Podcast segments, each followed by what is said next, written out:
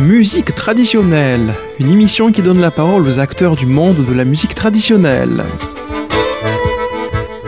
Une émission produite et animée par Mathilde Lacaze.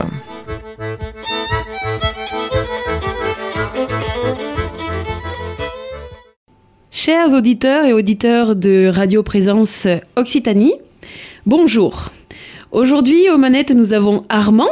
Bonjour Mathilde, bonjour tout le monde. Voilà, nous avons euh, Gabriel qui nous vient de Lille mais qui est en Belgique en ce moment. Bonjour, bonjour. Et moi-même, Mathilde Lacaze, qui a repris le micro de Marie-Odile pour faire l'émission de musique traditionnelle. Alors aujourd'hui, j'ai décidé d'inviter Gabriel Lenoir, qui est un très très bon musicien de musique traditionnelle et autres, excellent danseur également, qui vit en ce moment dans le nord de la France, euh, voire euh, dans l'Europe un peu du nord qui va nous parler de son parcours musical et de son parcours de danse euh, dans sa vie qui, euh, dont il en a fait une profession. Alors Gabriel, bonjour encore. Euh, Est-ce que vous pourriez vous présenter et puis présenter votre parcours artistique? Eh bien, ouais, bonjour encore. Moi, je suis violonneux violoniste, le- c'est-à-dire que je joue du violon traditionnel, le violon traditionnel qui est appris à l'oreille. Et je suis en majorité musicien à danser, dans des balles, dans des balles folk, dans lesquelles sont dansées des danses traditionnelles. Et hum, mais je- la musique traditionnelle, c'est une musique qui est assez multiforme. Et donc, je me retrouve à faire du concert, du spectacle, de l'accompagnement de contes, enfin beaucoup de choses. Merci. Et euh, ce- le violon, à quel âge vous l'avez appris? Euh, le violon, je l'ai commencé euh, quand j'étais petit, quand j'avais une, une dizaine d'années. Euh, j'ai euh, j'ai commencé par un parcours classique. Au bout d'un moment, j'ai fini par euh, tourner un petit peu en rond, pas savoir ce que c'était l'adolescence, quoi.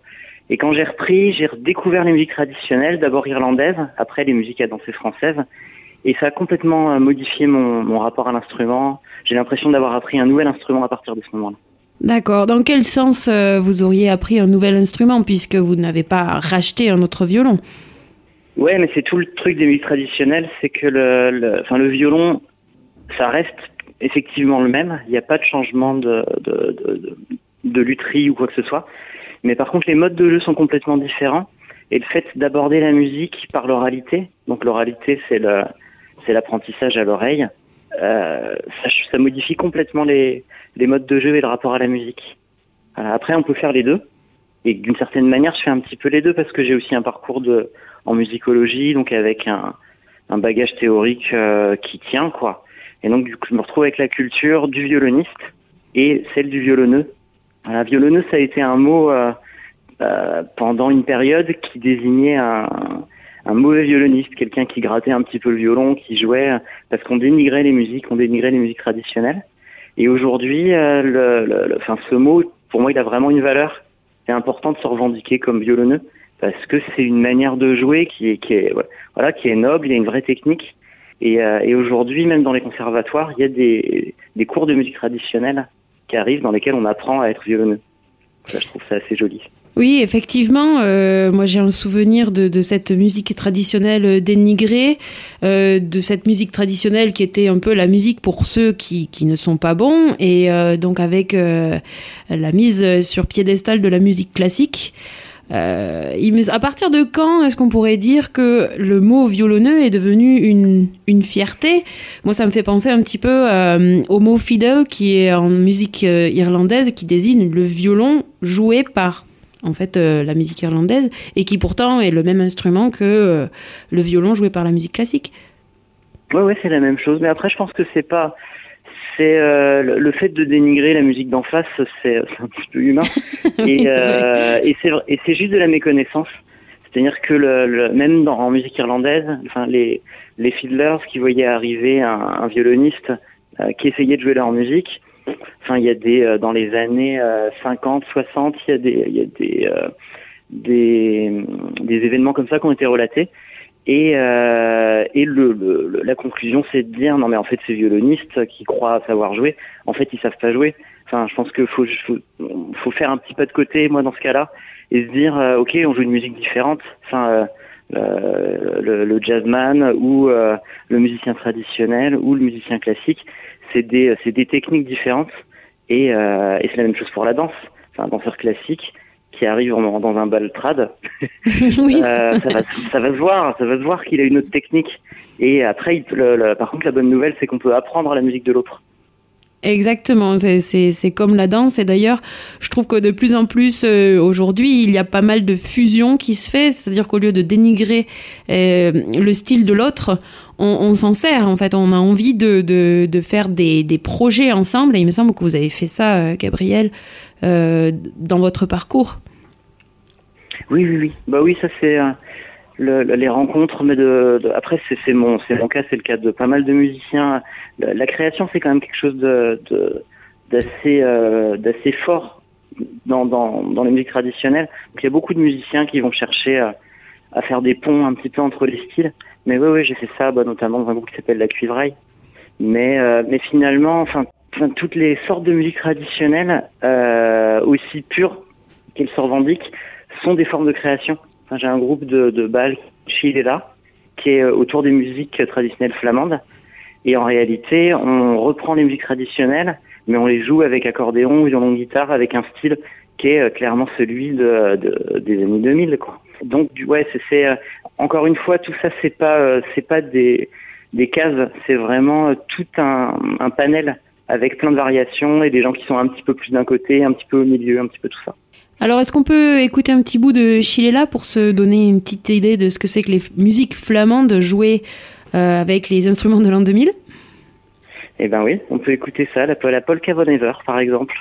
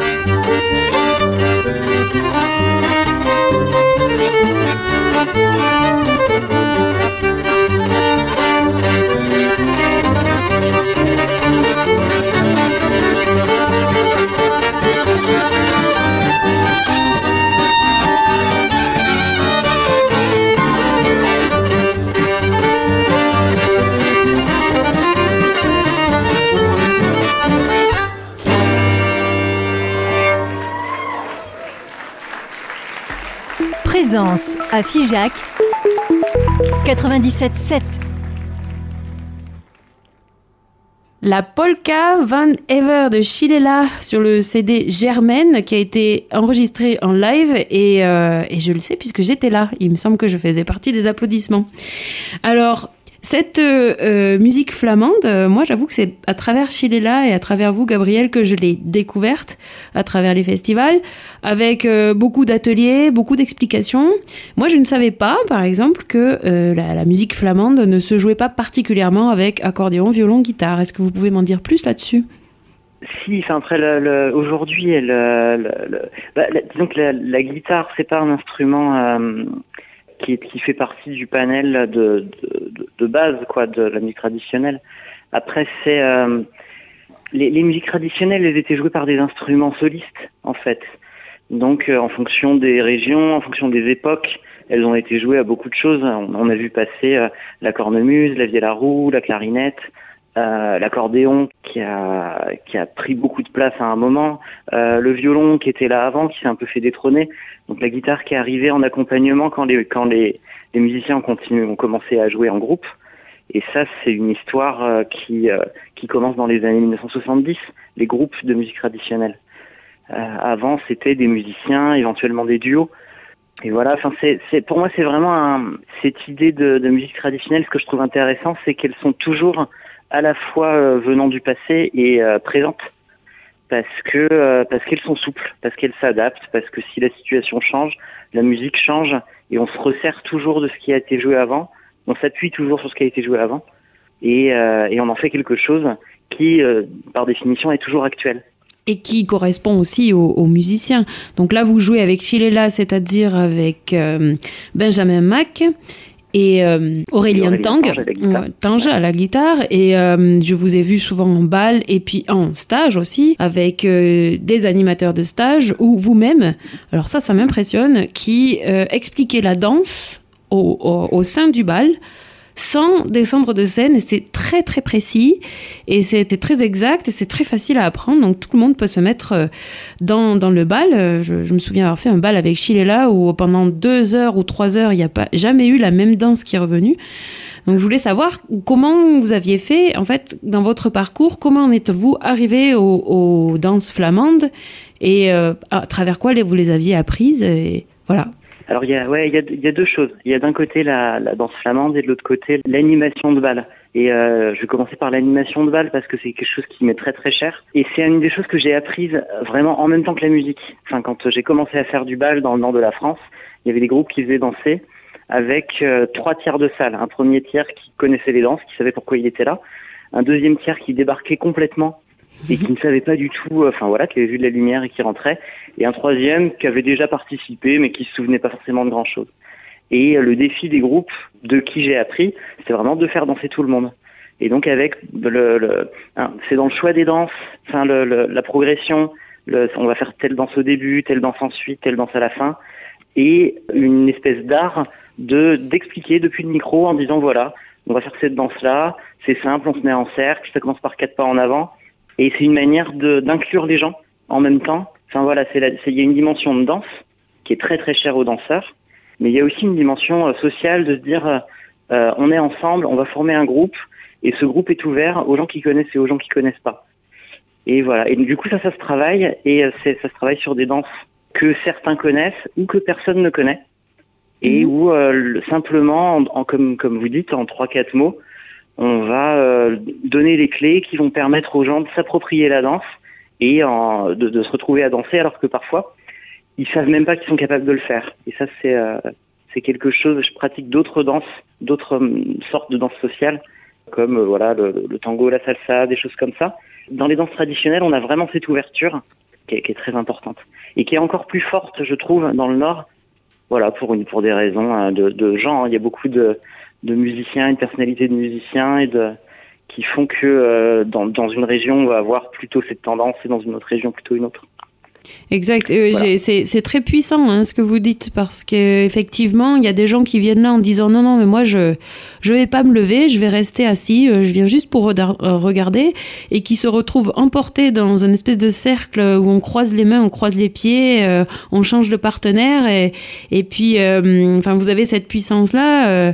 Gabriel et Chilela, dans ce que j'ai vu, hein, de, de, de rendre la chose tout à fait possible et tout à fait euh, enfin en disant voilà non mais c'est facile allez-y mettez-vous euh, prenez la main gauche et la main droite et puis et puis on y va. Et puis on se retrouve euh, complètement emporté par des danses euh, un peu farfelues euh, je dirais euh, moi que j'ai jamais dansé ailleurs que à ce moment-là. Et tout en en expliquant la danse en musique en plus c'est pas attention là pendant deux minutes il va plus y avoir de musique je vous explique c'est hop on y va c'est euh, déjà c'est maintenant vous vous mettez dans la danse et on part quoi et ça, je trouve ça très puissant et effectivement euh, avec beaucoup de liens. Je sais que vous chantez également. Vous n'êtes pas que au violon. Je vous ai entendu chanter. Oui, euh, je, je chante aussi, ouais. Ça c'est euh, venu petit à petit, enfin c'est venu petit à petit. En fait, c'est arrivé très tôt. Parce que le, des endroits où on apprend la musique traditionnelle, c'est les sessions? Les sessions, ça vient à l'origine de la musique irlandaise, où les musiciens se retrouvaient dans les pubs pour faire de la musique et échanger des morceaux pendant des soirées entières. Et, euh, ce phénomène de session euh, est, arrivé aussi avec les musiques françaises et les musiques à danser. Et, euh, et donc c'est vraiment un lieu d'échange où toutes les générations se retrouvent et, euh, et où les musiciens jouent ensemble. Et dans le cadre de sessions, il y avait un musicien euh, par chez moi de qui j'ai beaucoup appris, qui s'appelait Jean-Jacques Révillon, euh, violonneux aussi, et chanteur, et qui faisait les deux en même temps. Et donc moi, quand j'étais petit, quand j'étais jeune, j'allais aux sessions et je le voyais faire et je me disais waouh c'est incroyable chanter avec un violon. Quand on n'a jamais vu, on se dit mais en fait c'est pas possible. Et du coup je me suis entraîné à faire comme lui, ce qui m'a complètement changé mon ma position de violon. Il a fallu que je baisse le violon pour libérer les cordes vocales. Il a fallu que je trouve des trucs, c'est un peu d'indépendance. euh, euh, il faut un peu se faire greffer un petit bout de cerveau en plus pour pouvoir faire deux choses en même temps. Enfin, après ça se fait, hein, mais il y a beaucoup de gens qui le faisaient en fait, ou qui le font encore. Mais du coup, c'est quelque chose qui me, qui me tenait beaucoup. Et c'est vrai que euh, j'ai commencé à vraiment le, le proposer quand, quand on m'a demandé de faire un album solo. C'est Bémol Productions qui Mhm. m'a proposé euh, de, de- d'ouvrir une collection par instrument. Donc, du coup, moi, j'ai fait le violon. Et le, ce qu'il fallait, enfin, ce que je me suis dit, je me suis dit, ok, là, on a un, un CD, du coup, c'est à peu près 45 minutes avec que du violon. Il va falloir trouver une manière de euh, rendre le CD agréable à écouter d'un bout à l'autre. Et donc il y avait quelques invités qui venaient euh, donner des variations de, de son.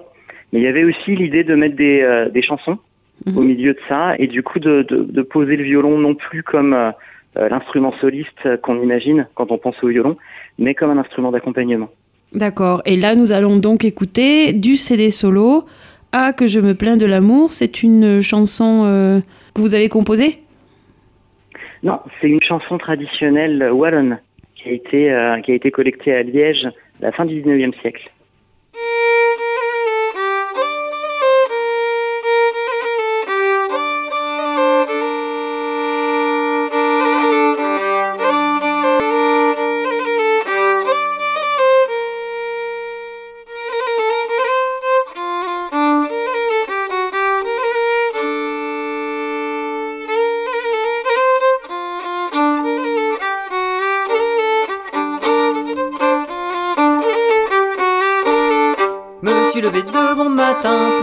Que ma tante. M'en suis allé dans mon jardin cueillir la rose blanche. Ah, que je me plains de l'amour, que l'amour me tourmente. M'en suis allé dans mon jardin cueillir la rose blanche. Je n'étais pas si tôt entré que mon amant y entre. Ah, que je me plains de l'amour, que l'amour me tourmente. Je n'étais pas si tôt entré que mon amant y entre. Avec le chapeau à la main, faisant la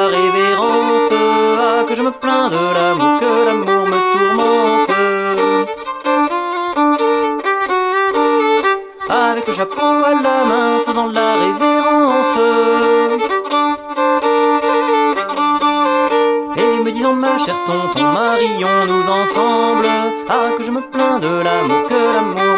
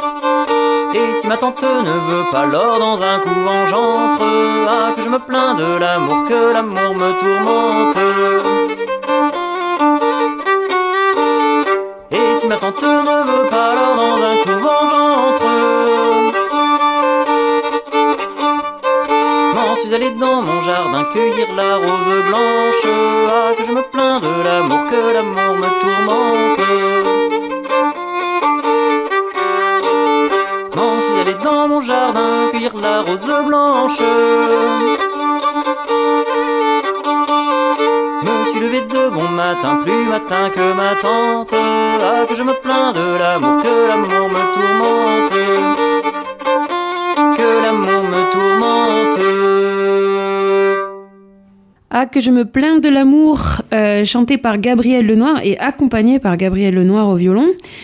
Donc là, vous êtes seul, euh, Gabriel. Je sais que vous, euh, vous animez des balles seul, mais vous avez également formé un espèce de groupe avec le plus de violons possible pour faire le plus de bruit, si je me rappelle bien. Mais oui, parce qu'il y a une densité de population énorme dans le Nord. Et euh, et il y a plein de gens qui jouent du violon et des voilà des amateurs, de professionnels.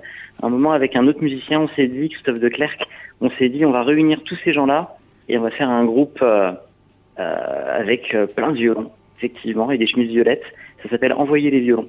Et nous allons écouter donc une suite de Scottish avec Envoyer les violons devant au moins 3000 personnes.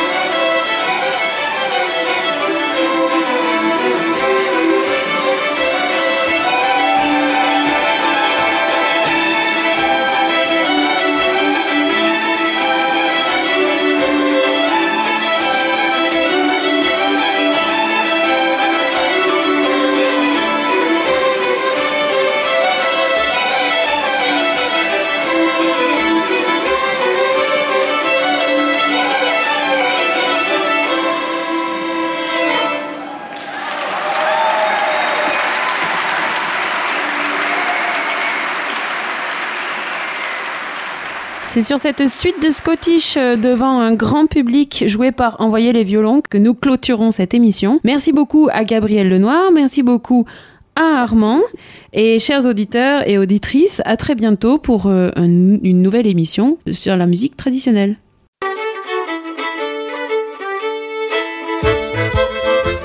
C'était Musique traditionnelle, une émission qui a donné la parole aux acteurs du monde de la musique traditionnelle. Une émission qui a été produite et animée par Mathilde Lacaze.